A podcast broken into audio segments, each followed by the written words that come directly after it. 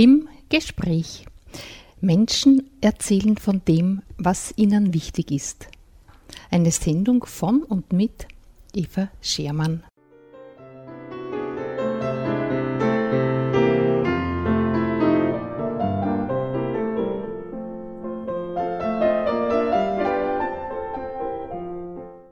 Meine heutige Sendung widme ich Emil Vierhauser.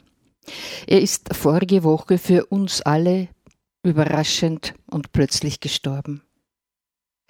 Ich will einige Erinnerungen, die ich an ihn habe, durch die Sendungen, aber auch durch anderes, die ich mit ihm gestaltete, und durch Ausschnitte daraus wachrufen und mit Ihnen teilen. Die Lieder, die Sie heute hören, sind alle außer dem ersten und dem letzten Texte, die Franz Tomschi von ihm vertont hat. Zuerst erfahren wir, wie er Mitarbeiter unseres Freien Radio Freistadts wurde.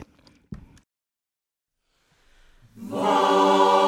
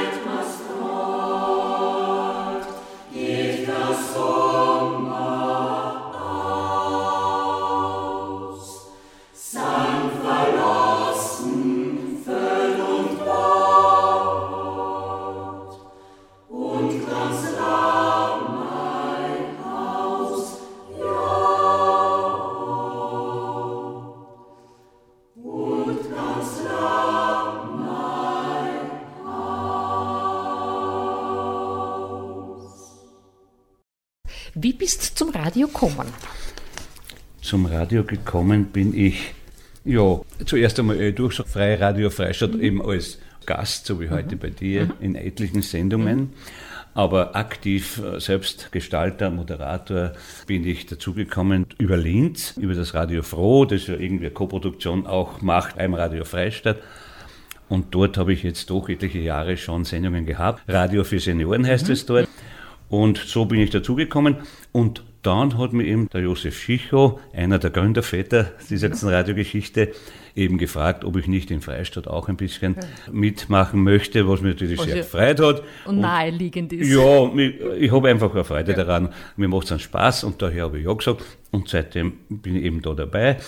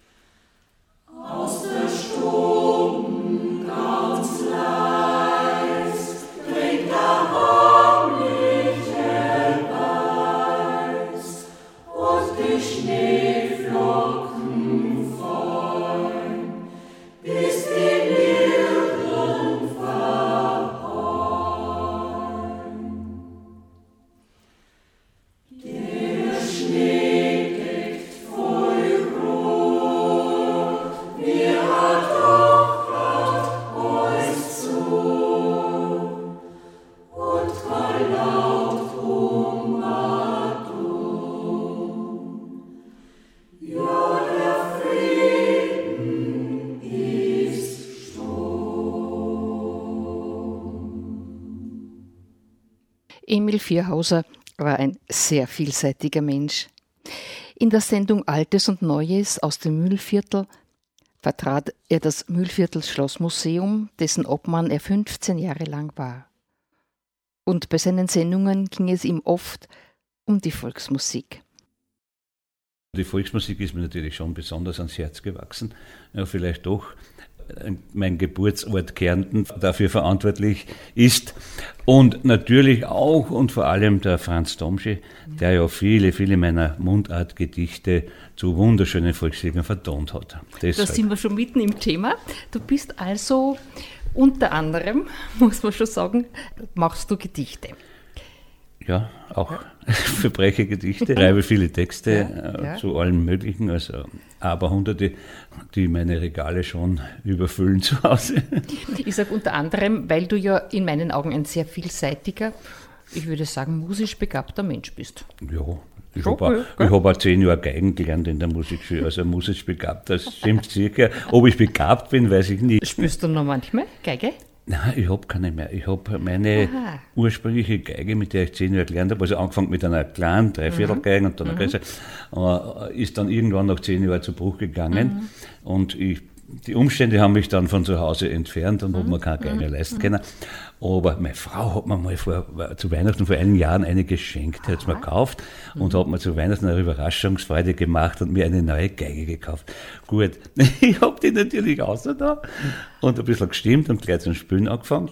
Natürlich fern jeglicher Fertigkeit und ja, Übung. Ja. Und da haben sie gleich gesagt, nein, wir kaufen uns lieber eine Maus, fallen ist gescheiter. haben wir auch keine Mais mehr im Haus. so habe ich meine, meine Remake-Versuche wieder beendet. Aber was du sicher hast, du hast deine Musikalität an deine Kinder weitergegeben. Ja, absolut. Ja. Das ist grandios. Die Freude an der Musik. Ja, wirklich, die Freude ja. an der Musik, auch an den Instrumenten und an allem. Ja, ja. wirklich. Also ich freue mich selber so viel darüber, dass alle so interessiert sind an dem. Und auch ausüben, ja, das ist schön. Wo du her bist, das hast du schon angesprochen anklingen lassen. Ja. Also kein gebürtiger Mühlviertler. Ist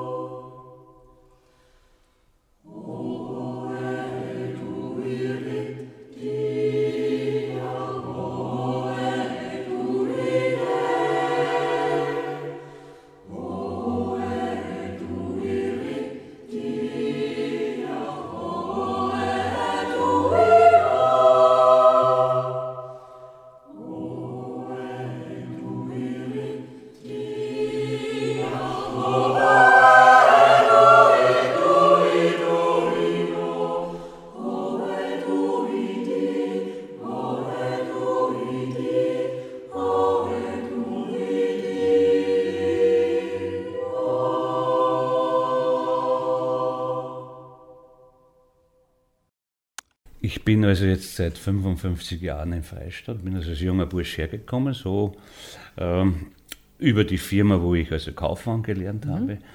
Und da haben sie in Freistadt eine neue Filiale eröffnet. Da bin ich dann hierher gekommen. Ja, und da habe ich dann auch die Familie Wimmer kennengelernt, die Wimmer-Mutti im Gasthaus und natürlich auch ihre ziemlich kecke Tochter, die Edith, die jüngere. War es keck? Ja, und so haben wir uns kennengelernt und sind auch dann Ehepaar geworden und sind auch schon über 50 Jahre verheiratet, haben drei Kinder, lauter wirklich sehr, sehr, sehr, sehr schöne, gute Liebe und sieben Enkelkinder, auch alle super in Ordnung und richtig lustig mit miteinander, völlig. Ja, ich könnte sagen, ich habe jetzt nicht besser erwischen können als hier im Müllviertel. Mhm. Mir gefällt es mhm. da und ich möchte mhm. auch nicht wieder weg. Und als Kärntner, wie sagt er da die Landschaft zu? Sehr. Also ja? ich muss sagen, Passt ähm, die für dich? Ja, äh, äh da in Kärnten, Arnold Stein, das ist natürlich gell, mhm. die Dolomiten mhm. in, in ja, der Nähe und dergleichen mehr sind andere Berge. Aber ich muss sagen, diese hügelige Landschaft hier, mhm. dieses sanfte und mhm. doch sehr beständige mhm. und äh, richtig ja, behütend wirkende ja, Landschaft, ja. muss ich sagen, die sagt mir sehr zu. Mhm. Und wir sind oft unterwegs in der Landschaft ja. mit Hund und Frau und, und, und ich und da gehen wir halt umeinander ja, und schauen uns ja, so weite Wege an. Das ist alles schön, ja.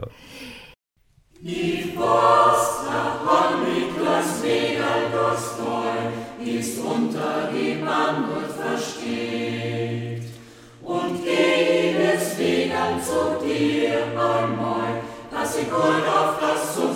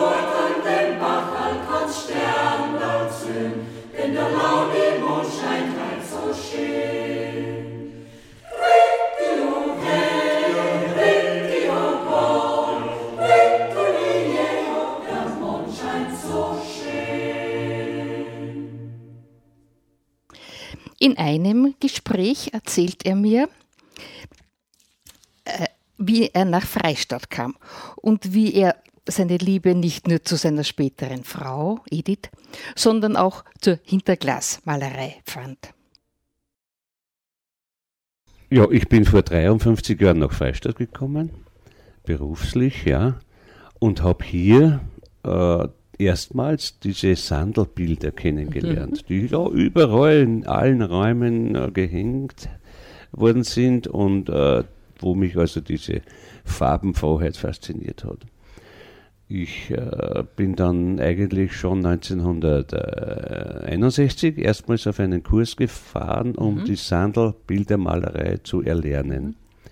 Das habe ich auch getan, das mhm. hat mich sehr gefreut. Aber ich habe da auf dem Kurs ähm, äh, Leute kennengelernt, die natürlich schon viel weiter waren als ich und die mir Bilder gezeigt haben, die ganz anders sind als die Sandelbilder. Nicht? Und die haben mir unheimlich gefallen, weil das ist mehr in mein Metier gegangen, nämlich die freie Zeichnung, das freie Malen und nicht nur dieses schablonenhafte Ausmalen von vorgezeichneten Flächen. Obwohl das Produkt wunderbar ist, diese Sandelbilder. Ja, ja. Aber mit Malerei an sich hat das nicht viel zu tun. Sagen wir mal so. So bin ich dann auf Kurse gefahren, wo also dies vermittelt wurde, diese Kenntnis, und habe mir dann im Laufe von vielen Jahren eben, kann ich fast sagen, eine perfekte Hinterglasmalerei aneignen können mhm. und das dann auch wieder weitergegeben mhm. in vielen, vielen Kursen, unzählige Malerinnen und Maler, mhm. die einfach ein kreatives Hobby erlernen wollten. Und das ist eben das Schönste daran am Ganzen. Ich habe mich immer am meisten gefreut, wenn ich gemerkt habe, die kommen wieder, wollen sie weiterbilden und haben eine wahnsinnige Freude mit diesem Hobby. Das ist das Entscheidende. Mhm. Nicht hier die Geldquelle eines gewerblichen Malens zu mhm. erschließen, mhm. sondern um sich selbst, ihren Freunden, der Familie, den Bekannten eine Freude zu machen. Ja. Zu jedem ja. Anlass, den es noch gibt, am Geburtstag, Namenstag, Hochzeitstag, Weihnachten, was weiß ich, so habe ich auch ich immer gemacht. Und das war immer für mich fast nur die größte Freude, ja jemandem ein Bild schenken zu dürfen. Das hat dann gedauert, allerdings ähm, nur bis, oder nur unter Anführungszeichen, über, über 20 Jahre lang das mhm. gemacht, mit den Leuten mhm. gemalt. Aber dann so Ende der, Mitte der 80er Jahre hat es dann äh, geendet, weil äh, das Interesse am Hinterglasmalen allgemein stark nachgelassen mhm. hat. Und warum? Weil da kamen diese erstmalig in den Großkaufhäusern diese Kunstdrucke auf von bekannten Künstlern, die nichts haben. Die jungen Leute haben dann gesagt, das gefällt mir viel besser. Ich hänge mir ja. die modernen Sachen ja. eine. Ja. Und vor allem mit dem Effekt, wenn es mir nicht mehr gefällt, kaufen wir ein neues, weil du ja. mit 20 Euro ja. nichts ja, ja, ja, Also, das hat dann, und dann äh, hat das einfach geendet, hat einfach zu seiner Zeit gepasst. Und jetzt momentan ist das Interesse nicht eher zum Ausüben mhm. des Hobbys so groß, mhm. sondern zum Betrachten dieser Bilder. Ja. So, so Weil ich kann mich noch erinnern, das war die letzte Tat dieser Gruppe, die da sich um dich geschaut hat, dass wir anlässlich der Kirchenrenovierung Bilder gemalt haben. Genau. Und haben wir dann, damit viele, ein bisschen was für die ja, Kirche reinkommt, verkauft. Ganz viele Bilder sind ja. da zusammengekommen. da kann ich mich nämlich noch sehr gut erinnern, da haben wir auch ein bisschen so, also da habe ich mich mit dem Gottfried zusammengetan. Mhm, mhm. ich habe den Riss zeichnet und der hat die Farbe. Genau. Weil gesagt, ich tue mich schon so schwer beim Riss zeichnen. und so haben wir uns gut getroffen. Aber da seid ihr fast in die Sandelmalerei ja, zurückgekommen ja, ja, ja, genau. mit, der, mit der Art zu malen. Ja, ja, genau. Weil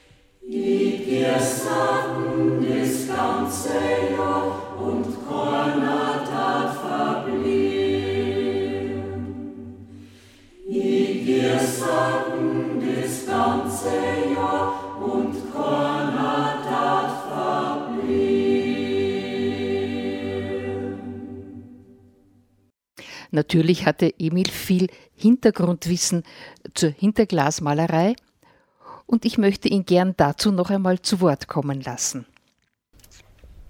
Wie hat es angefangen mit den Hinterglasbildern? Ja, angefangen hat das eigentlich äh, in Sandl erst so um 1780 mhm. herum, mhm. Äh, wobei die Sandelbildermalerei, wenn man so als Übertitel immer die Sandelbilder einfach ja. sagt. Ja? Mhm. Nicht die in Sandel gemalten, sondern man sagt einfach die Sandelbilder mhm. dazu.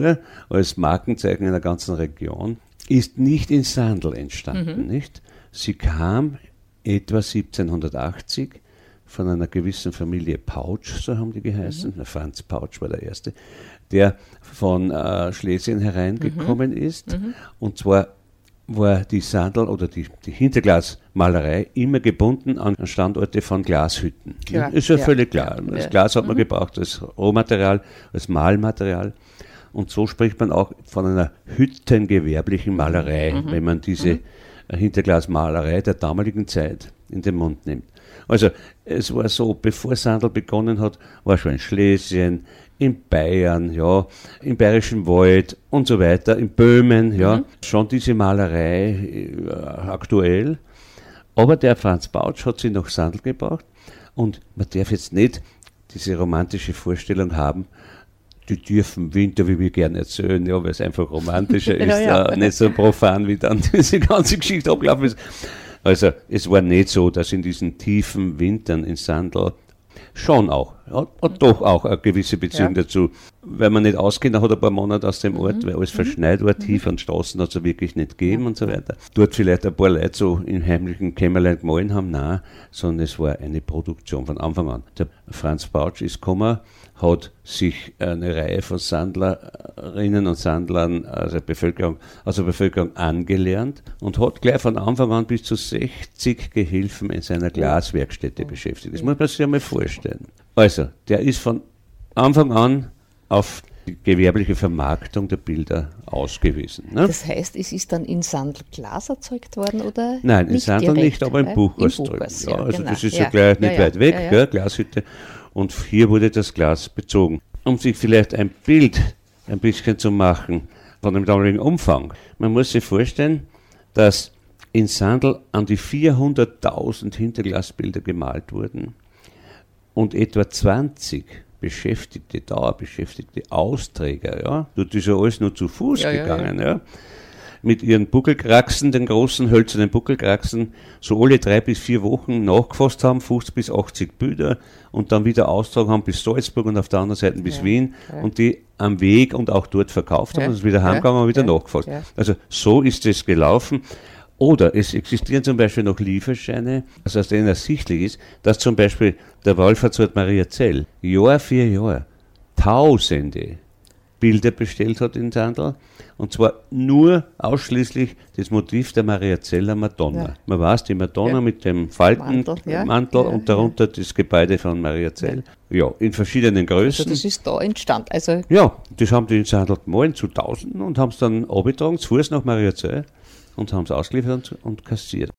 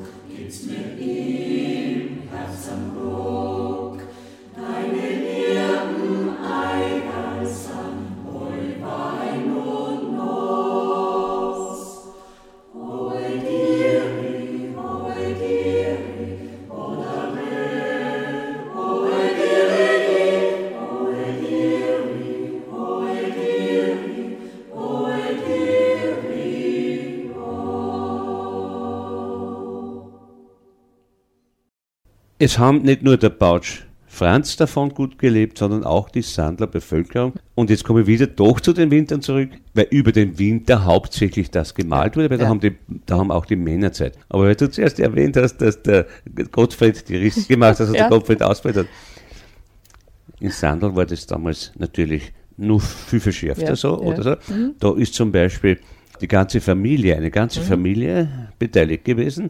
Der eine hat die schwarzen Striche gemacht, der nächste die roten, der übernächste die blauen.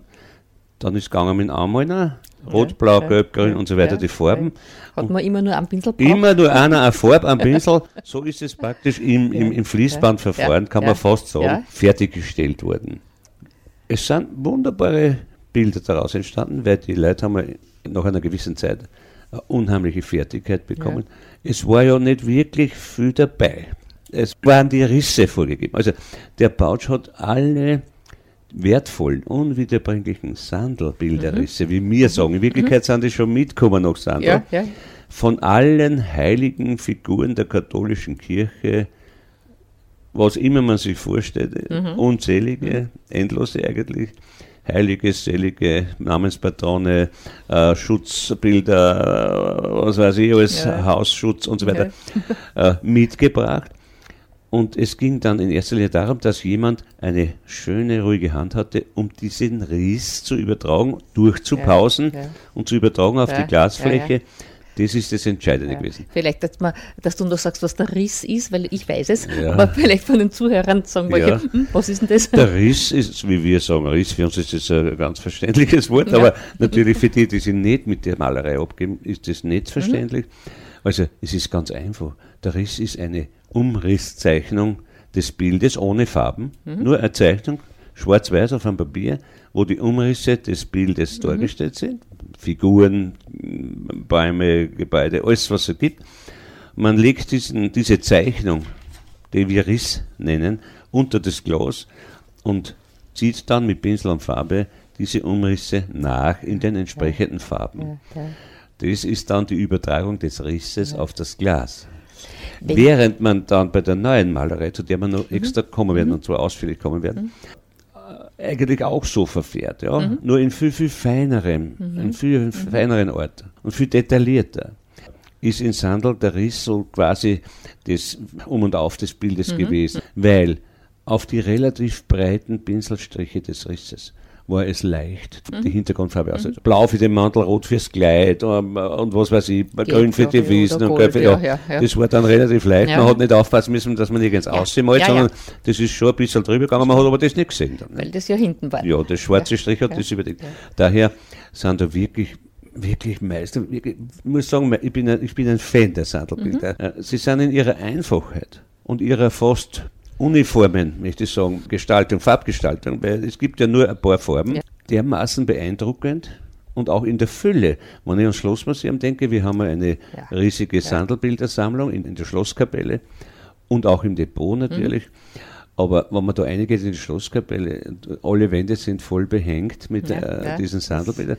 Das, das gibt ein Gesamtbild, wunderschön, ja. wunderschön. Also nicht nur das einzelne Bild, auch die Gesamt, der Gesamteindruck ist immer das, schön. Wenn du sagst, der Bautsch hat die, diese Risse mitgebracht, mhm. sind eigentlich die, die es ursprünglich gezeichnet haben, das sind Unbekannte. Ja, es sind unbekannte Künstler, ja. es sind richtige ja. Zeichner und Künstler der damaligen Zeit. Und äh, die haben also das einfach einmal zeigen, zu Hunderte, Hunderte und aber Hunderte, sind dann aber zum Pouch gelangt über verschiedene Umwege oder wie immer. Mhm. Und der Franz Pouch, der in Sandel begonnen hat, hat aber das dann weitergegeben. Zuerst an seinen Sohn und mhm. wieder an dessen mhm. Sohn. Mhm. Und das ist dann gegangen an den Thumeyer, der mhm. ist schon bekannt. Der mhm. ist uns jetzt schon bekannt als einer der letzten großen ja. Original, ja. bekannten Original-Sandelbildermaler. Der Thumeyer ist wirklich, dessen Bilder werden heute um teures Geld gesucht und gesammelt. Der Bernhardl, haben sie gesagt, die mhm. Sandel zu haben. Der Bernhardl, obwohl gar nicht Bernhard heißt, sondern mhm. Johann. Und der hat dann also aufhören musste. Natürlich, das Alter bedingt ja, dann, ja. dass man aufhören ja. muss. Die Hände werden zitterig, die weißt du, die Augen werden schlechter sehen. Man muss einfach gut sehen und eine ruhige Hand haben. Hat dann das weitergegeben an die Familie Eder, auch ein Begriff mhm. für uns. Ederbilder, die hauptsächlich in der Zwischenkriegszeit gemalt mhm. worden sind, sind heute ebenfalls heiß begehrte Sammelobjekte, mhm. wunder, mhm. wunderschön mhm. gemalt.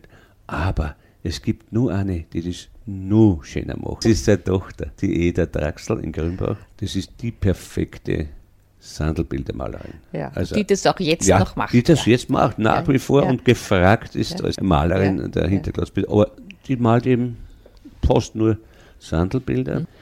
Und das ist ja gut so weil ich selbst habe das auch probiert, Sandelbilder zu malen, aber ich muss ganz ehrlich sagen, ich bin wieder davon weggekommen, mhm. weil das kann ich einfach nicht mhm. so. Mir liegt es nicht so, diese einfache, dieses einfache Zeichnen und Bemalen, obwohl man bei der Eda Draxler das vergessen darf, die malt das so super schön. Und vorher war das eher, wie soll man das sagen, naiv kann man nicht sagen, aber doch etwas ja, angehauchte ja, naive ja, Malerei, sagen wir so. Eben nachgemalt. Ja, na, ja.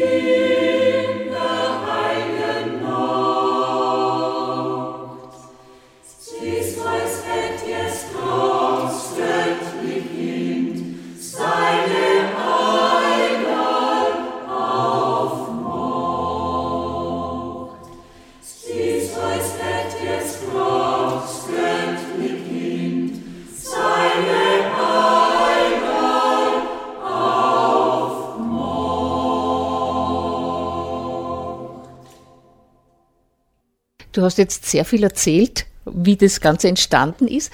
Kann man so abschließend sagen, worin liegt die Bedeutung der Sandlerbilder?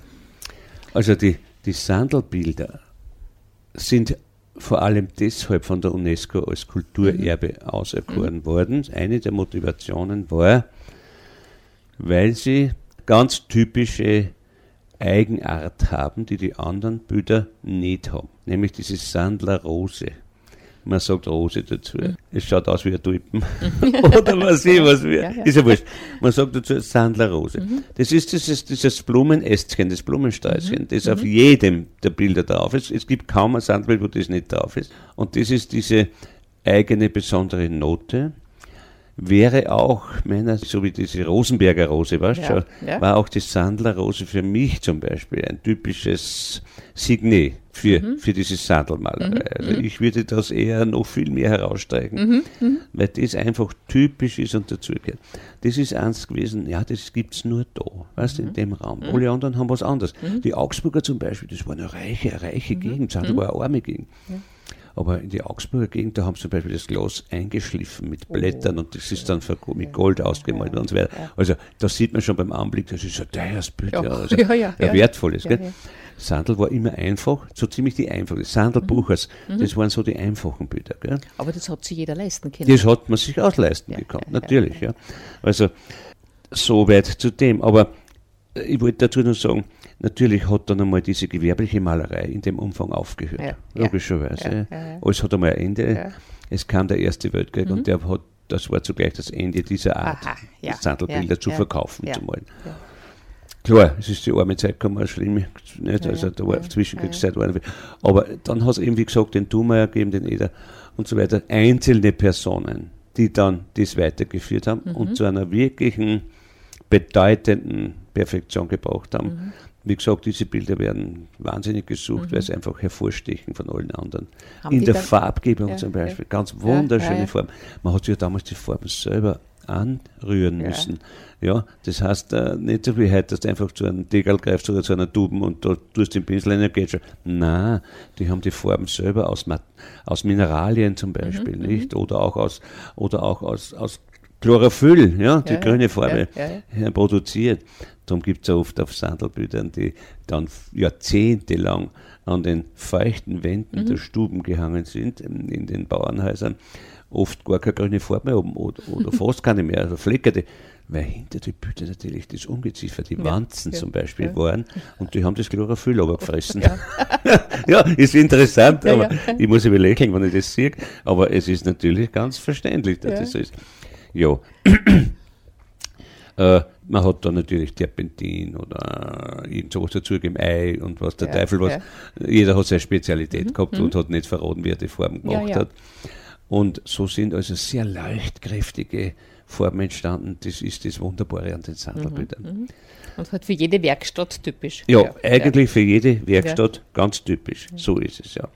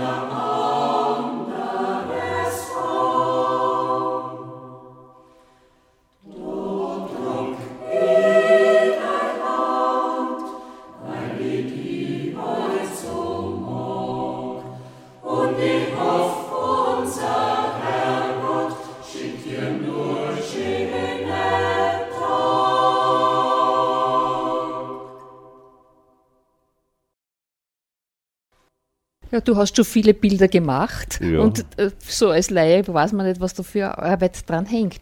Wenn du vielleicht erzählst, was, wie viele Arbeitsschritte da notwendig sind. Ja, gerne mache ich das. Voranstellen möchte ich die Erklärung der Hinterglasmalerei aus dem Brockhaus. Aha. Allein aus der Erklärung, er sieht man schon, wie kompliziert und schwierig es ist, ein Hinterglasbild zu malen. Da hast nämlich, das gefällt mir unheimlich. Die Hinterglasmalerei ist seitenverkehrte Malerei in Leinölfarben mit Sikativ, also Malmittel, oder in ölreichen Temperafarben auf eine Glasscheibe und diese vertritt die Schlussfirnisschicht und ist zugleich Bildträger. Also der Brockhaus hat die neue Entwicklung noch nicht erfasst, Ja, weil ja. da müsste das ganz anders heißen, weil da kennt sich keiner aus. Dabei ist es so einfach zu erklären.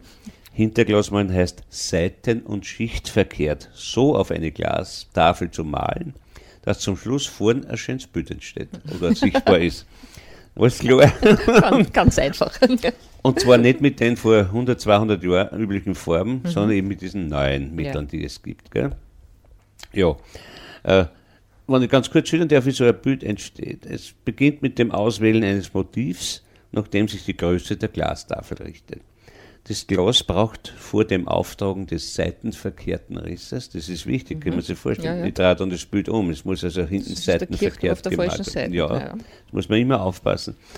Einen Malgrund, das heißt, das Glas muss zuerst mit einer Mattlackschicht bestrichen oder besprüht werden.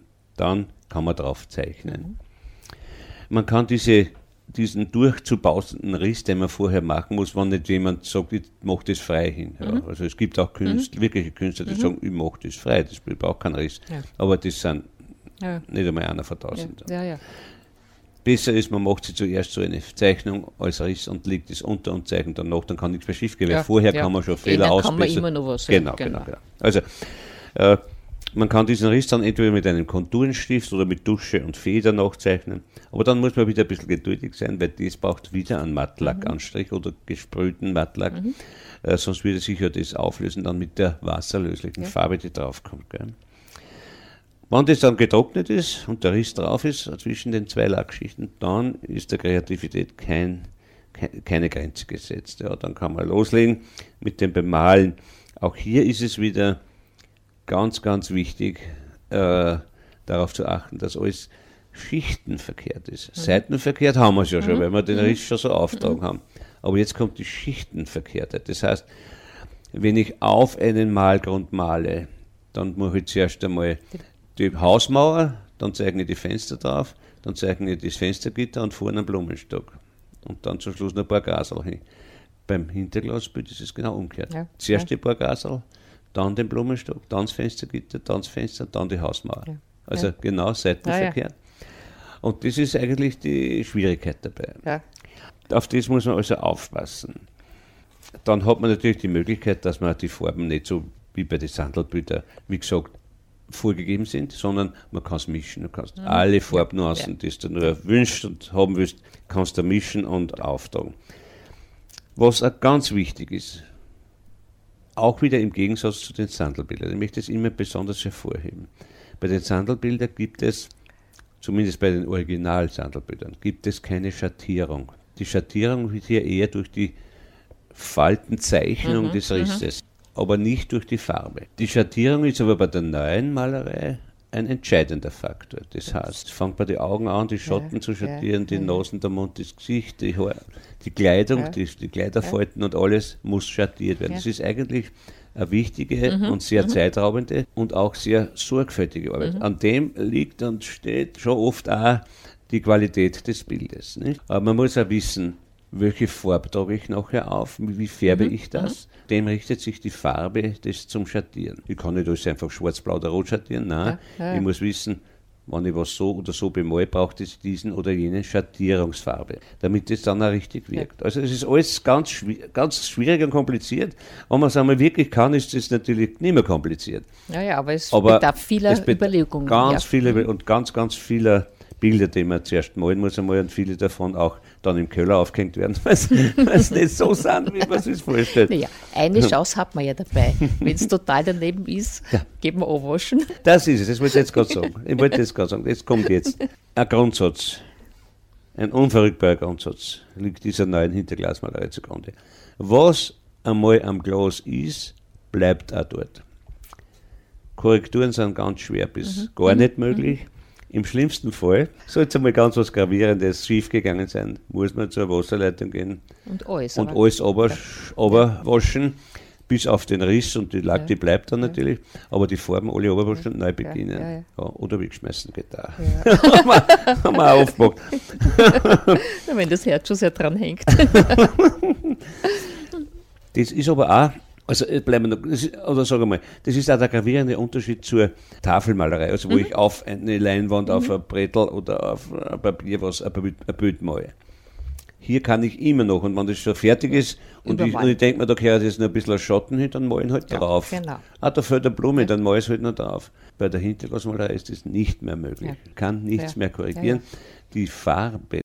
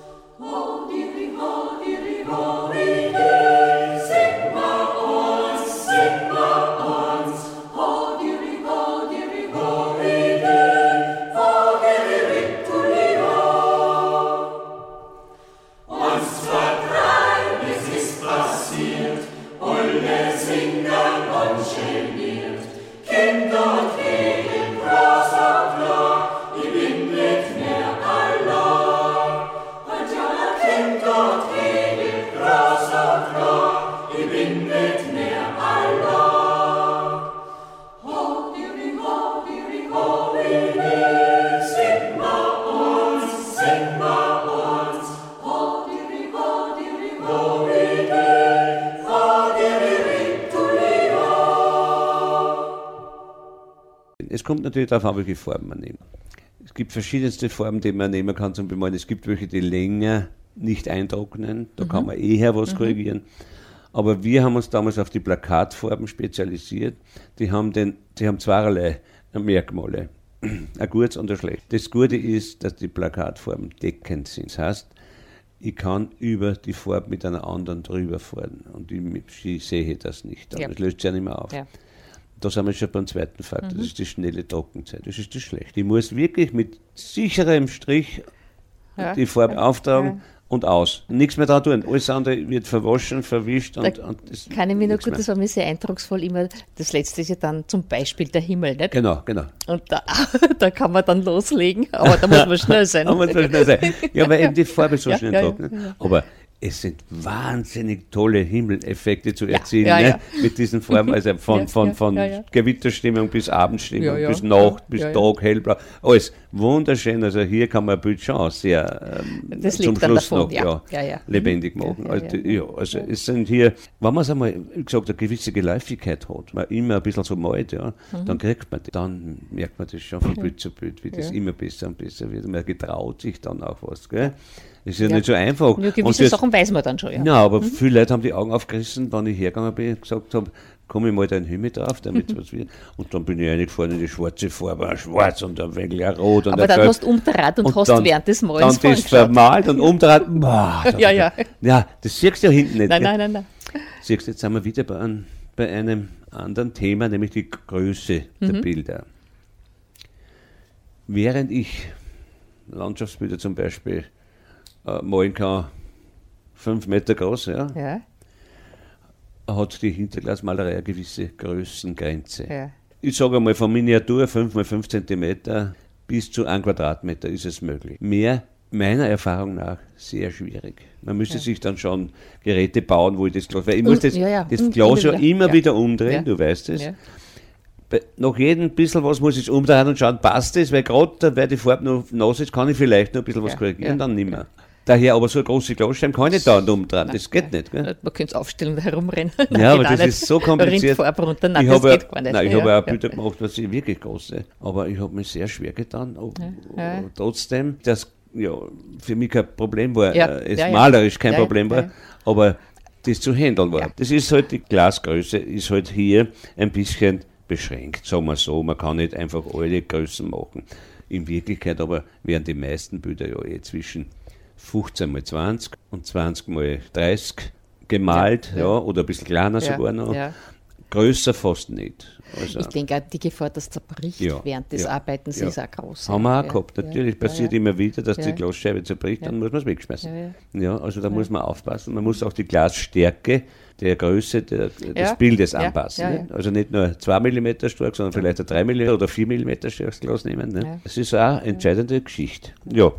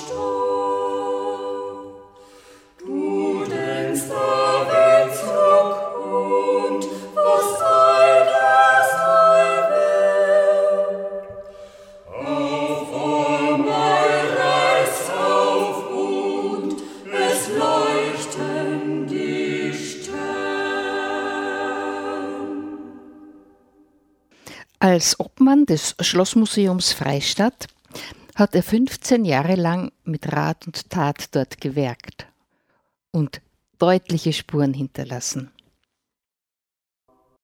Naja, du hast gesagt, du warst in Wirtshäusern, aber was ich weiß, warst du in ganz anderen Stellen auch noch. Und ja. zwar fällt mir das so hm, ein, das Schlossmuseum. Ja das, ja, das mit den Wirtshäusern war natürlich äh, meine Sturm- und Drangzeit, nicht? Als, als, als 19-, 20-Jähriger. Und dann hat sich das ja sowieso erübrigt, nachdem ich ja in ein Wirtshaus gezogen bin. Nicht? Also das heißt, sehr, das sehr Wirtshaus gescheit. meiner Schwiegermutter, der Wimmermutti und ja. meiner Frau, ja. der Edith, die, die dann ja immer dort gearbeitet hat und wir selbst ja dann 31 Jahre lang ein Gasthaus in Freistadt geführt haben.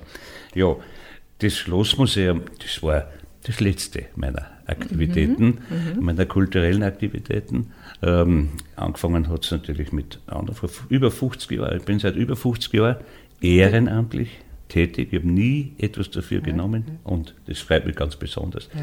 Äh, nur mein Herz habe ich mir hergegeben, alle meine Sachen. Naja, ohne das geht's Aber ohne dem geht es wirklich nicht. Und so, so sind also viele, viele schöne Sachen entstanden, ja, von, von, von Konzerten, Adventssingen, äh, anderen Auftritten von Wien bis weiß ich wohin, wo ich im Chor war.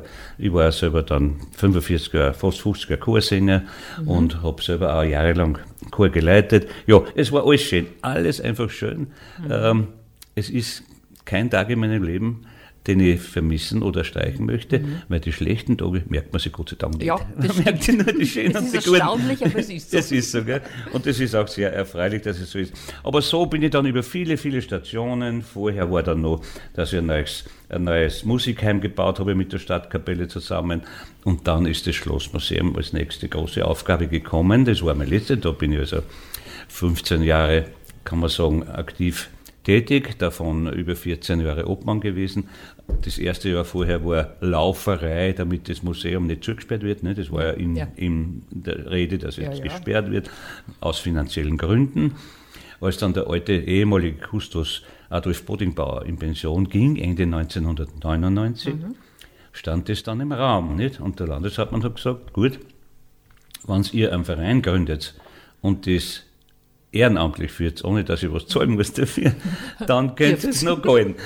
So haben wir also der, ja. der Altbürgermeister, ehemaliger Bürgermeister Josef Mühlbach ja. einfach einen Haufen Leute eingeladen und hat in einer Rückzugssitzung den Verein gegründet mhm. und mich als Obmann bestimmt. Mhm.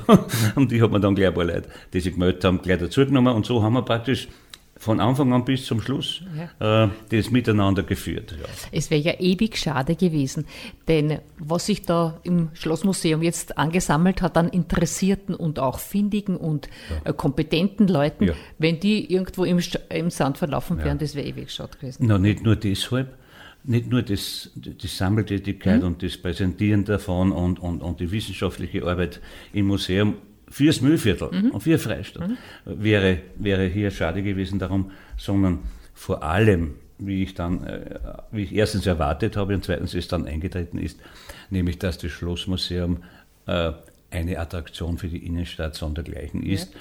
Und Ein Anziehungspunkt, von, von ja, Tausenden, ja, ja zwischen ja. 15.000 und 20.000 Leuten im Jahr immer zum Schluss besucht wurde in den letzten vielen Jahren. Ja. Wobei ja, den Vogel natürlich die Landesausstellung äh, 2013 abgeschlossen hat. Da haben wir über 50.000 Besucher gehabt. Natürlich kommen die nicht von selber, sondern wir haben dafür sehr, sehr, sehr viel getan. Mhm. Wenn ich zurückdenke an die wunderbare Lebkuchenausstellung, altes Handwerk in süßem Kleid. Also einzigartig. Und das hat, also das macht dann auch eine Befriedigung. Mir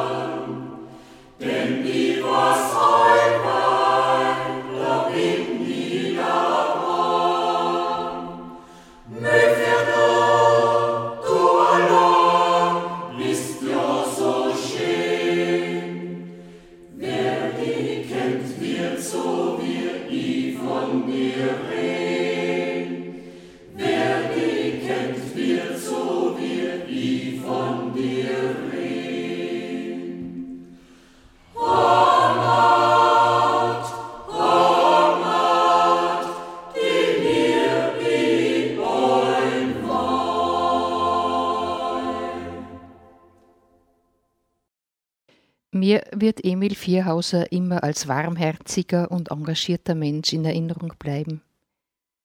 Ich bin ihm dankbar für alles, was er mich gelehrt hat, zum Beispiel das Hinterglasmalen, und ich denke mit Wärme an die vielen Gelegenheiten, wo wir gemeinsam herzlich gelacht haben, und das soll mir in Erinnerung bleiben. Ja, du hast mich